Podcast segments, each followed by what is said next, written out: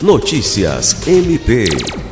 O Ministério Público do Estado do Acre, em parceria com o Corpo de Bombeiros Militar do Acre, realiza entre os dias 27 e 30 de junho o curso de Brigada de Incêndio Predial Intermediário. O curso é destinado a servidores e prestadores de serviços terceirizados do Ministério Público, objetivando a atuação na prevenção e no combate ao princípio de incêndio, abandono de área de risco e primeiros socorros.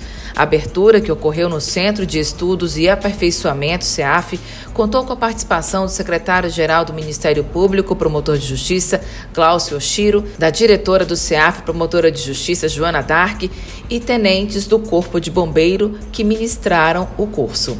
Alice Regina, para a Agência de Notícias do Ministério Público do Estado do Acre.